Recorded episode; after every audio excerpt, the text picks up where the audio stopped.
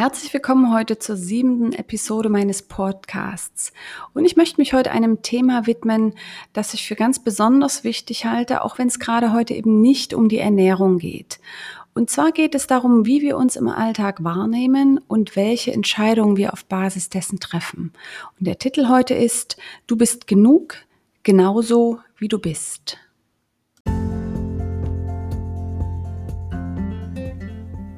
Herzlich willkommen zu deinem Gesundheitspodcast. Ich bin Dr. Magdalena Schauenberg. Seit mehreren Jahren gibt es auf meiner Homepage schon Artikel rund um Themen wie Gesundheit, Wohlbefinden, Abnehmen, Ernährung und Lebensstil.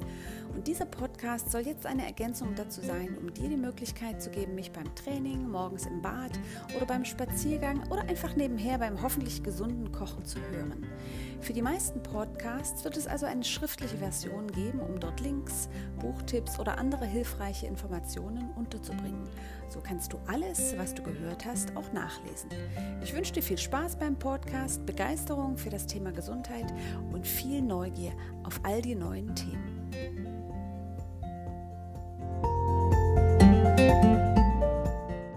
Du bist genug. Häufig passiert es uns, dass wir im Leben immer wieder in die gleichen unangenehmen Situationen hineingeraten. Manchmal sind dies Beziehungen, die nach der Anfangseuphorie im gleichen Drama enden oder Herausforderungen, an denen wir wiederholt scheitern. In der Regel suchen wir die Fehler bei uns selbst. Heute soll es darum gehen, wie wir mit allen Stärken und Schwächen Frieden mit uns selbst finden können.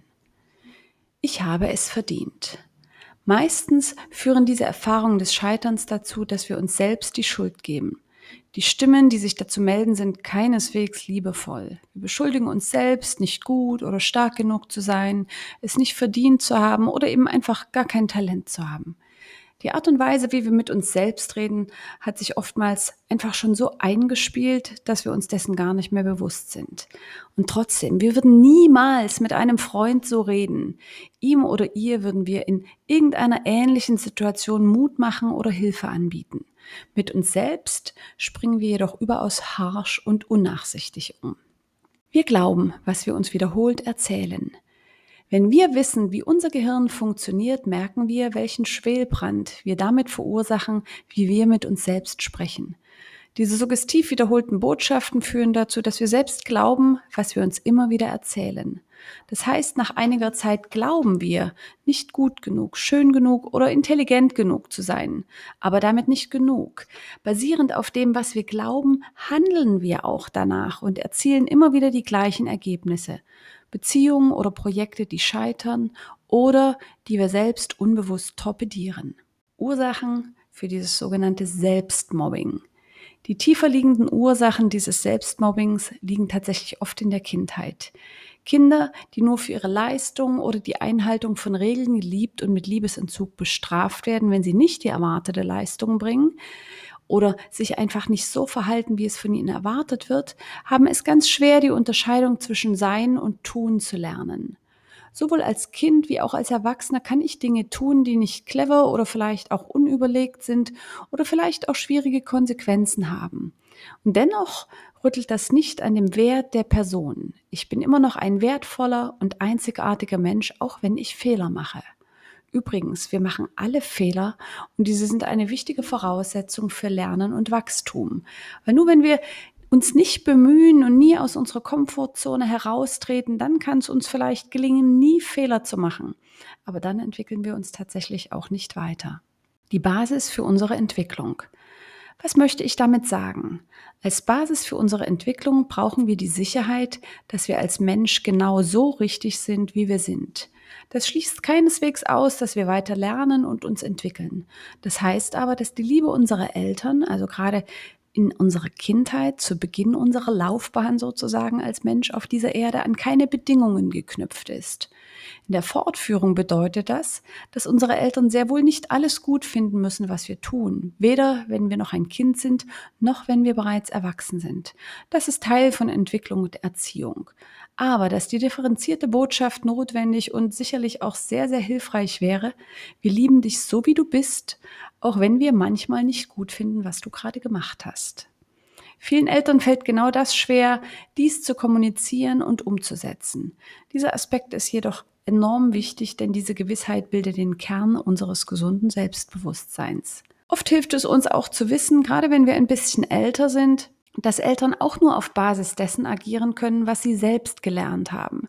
Mitunter sind sie nämlich selbst auch ein Opfer von solchen Erziehungskonzepten, wo man gelobt wird, wenn man alles richtig macht und den Erwartungen entspricht und getadelt wird, wenn man diesen Erwartungen widerspricht oder nicht die gewünschte Leistung bringt. Auch das Wertesystem der Eltern muss für uns persönlich nicht richtig sein.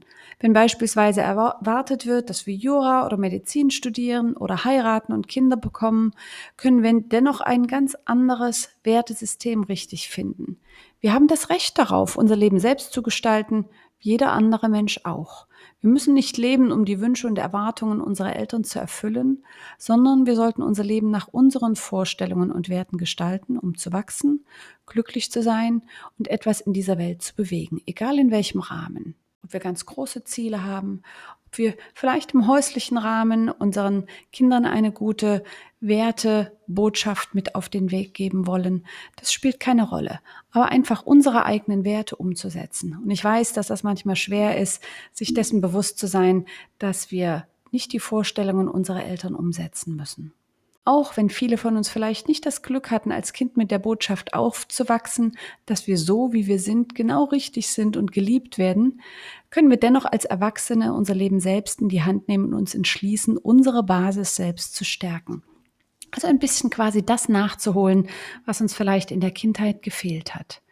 Das Gute daran ist, wenn unsere Eltern nicht in der Lage waren, und das meine ich einfach vielleicht auch aufgrund ihrer eigenen Sichtweise und ihrer eigenen Erfahrungen, uns dieses Grundvertrauen zu vermitteln, können wir selbst die Verantwortung übernehmen und sind nicht ausschließlich ein Produkt unserer Entwicklungsbedingungen, die wir rückwirkend sowieso nicht mehr verändern können. Als Opfer geben wir Verantwortung ab uns als Opfer unserer Entwicklungsbedingungen zu sehen, ist bei allen Schwierigkeiten, die sich daraus ergeben, auch ein ganz gewaltiger Vorteil. Wir müssen nämlich tatsächlich keine Verantwortung für unser Handeln und dessen Konsequenzen übernehmen, denn wir sind ja nicht schuld. Diesen Blickwinkel zu ändern erfordert Mut, kann aber unser Leben tatsächlich auch grundlegend verändern. Der erste Schritt dazu erscheint einfach, und zwar eigentlich zu einfach, um wahr zu sein. Auf der Basis dessen, dass unser Gehirn aber glaubt, was wir ihm wiederholt erzählen, funktioniert diese Strategie tatsächlich. Du bist genug. Schreibe dir die Botschaft, du bist gut und liebenswert, genau so wie du bist, überall hin, wo es möglich ist. Auf Notizzettel, als Erinnerung in dein Telefon, sodass das vielleicht ein bis zweimal täglich plötzlich als Erinnerung auftaucht, auf die Spiegel in der Wohnung. Konfrontiere dich mit dieser Aussage so oft wie du kannst. Denk daran, wir müssen ein altes Programm überschreiben, das seit Jahren in unseren Köpfen abgespielt wird. Ein bisschen Penetranz ist dazu notwendig. Also, zu viel kannst du davon praktisch gar nicht tun. Glaub daran, probiert es aus und denkt daran, jeder einzelne von euch ist einzigartig, wunderbar und liebenswert, genauso wie er oder sie ist. Ich wünsche mir, dass du von dieser siebten Episode meines Podcasts einfach so ein kleines bisschen was mitnehmen konntest und vielleicht etwas aufmerksamer im Alltag darauf schaust, wie du mit dir selbst redest und wie du vielleicht auch selber damit umgehst, wenn du Fehler machst. Und wie gesagt, wir machen alle Fehler. Das ist ganz wunderbar. Es macht natürlich Sinn, aus den Fehlern etwas zu lernen, um bestimmte Fehler nicht dauerhaft zu wiederholen. Und wenn es dir schwer fällt, zu überlegen, wie du selber mit dir besser sprechen könntest, denk doch einmal drüber nach, wie du zu einer Freundin oder einem guten Freund sprechen würdest, wenn die dir eine vergleichbare Situation schildern würden. Und manchmal kann das einfach ein ganz guter Einstieg sein, um zu überlegen, ach, so sollte ich mit mir sprechen. Und das ist eine wertschätzende und liebevolle liebevolle und unterstützende Form der Kommunikation. Ich freue mich, dass du heute zugehört hast und dabei gewesen bist. Und ich würde mich sehr freuen, wenn du diesen Podcast mit Bekannten, Freunden oder deiner Familie teilst, wenn du denkst, dass die von diesem Podcast profitieren können. Und wenn du diesen Podcast vielleicht likest und mir folgst, auf welcher Plattform du auch immer deine Podcasts hörst. Und ich hoffe, ich höre dich bald wieder oder besser gesagt, ich hoffe, du bist bald wieder dabei, um mich zu hören.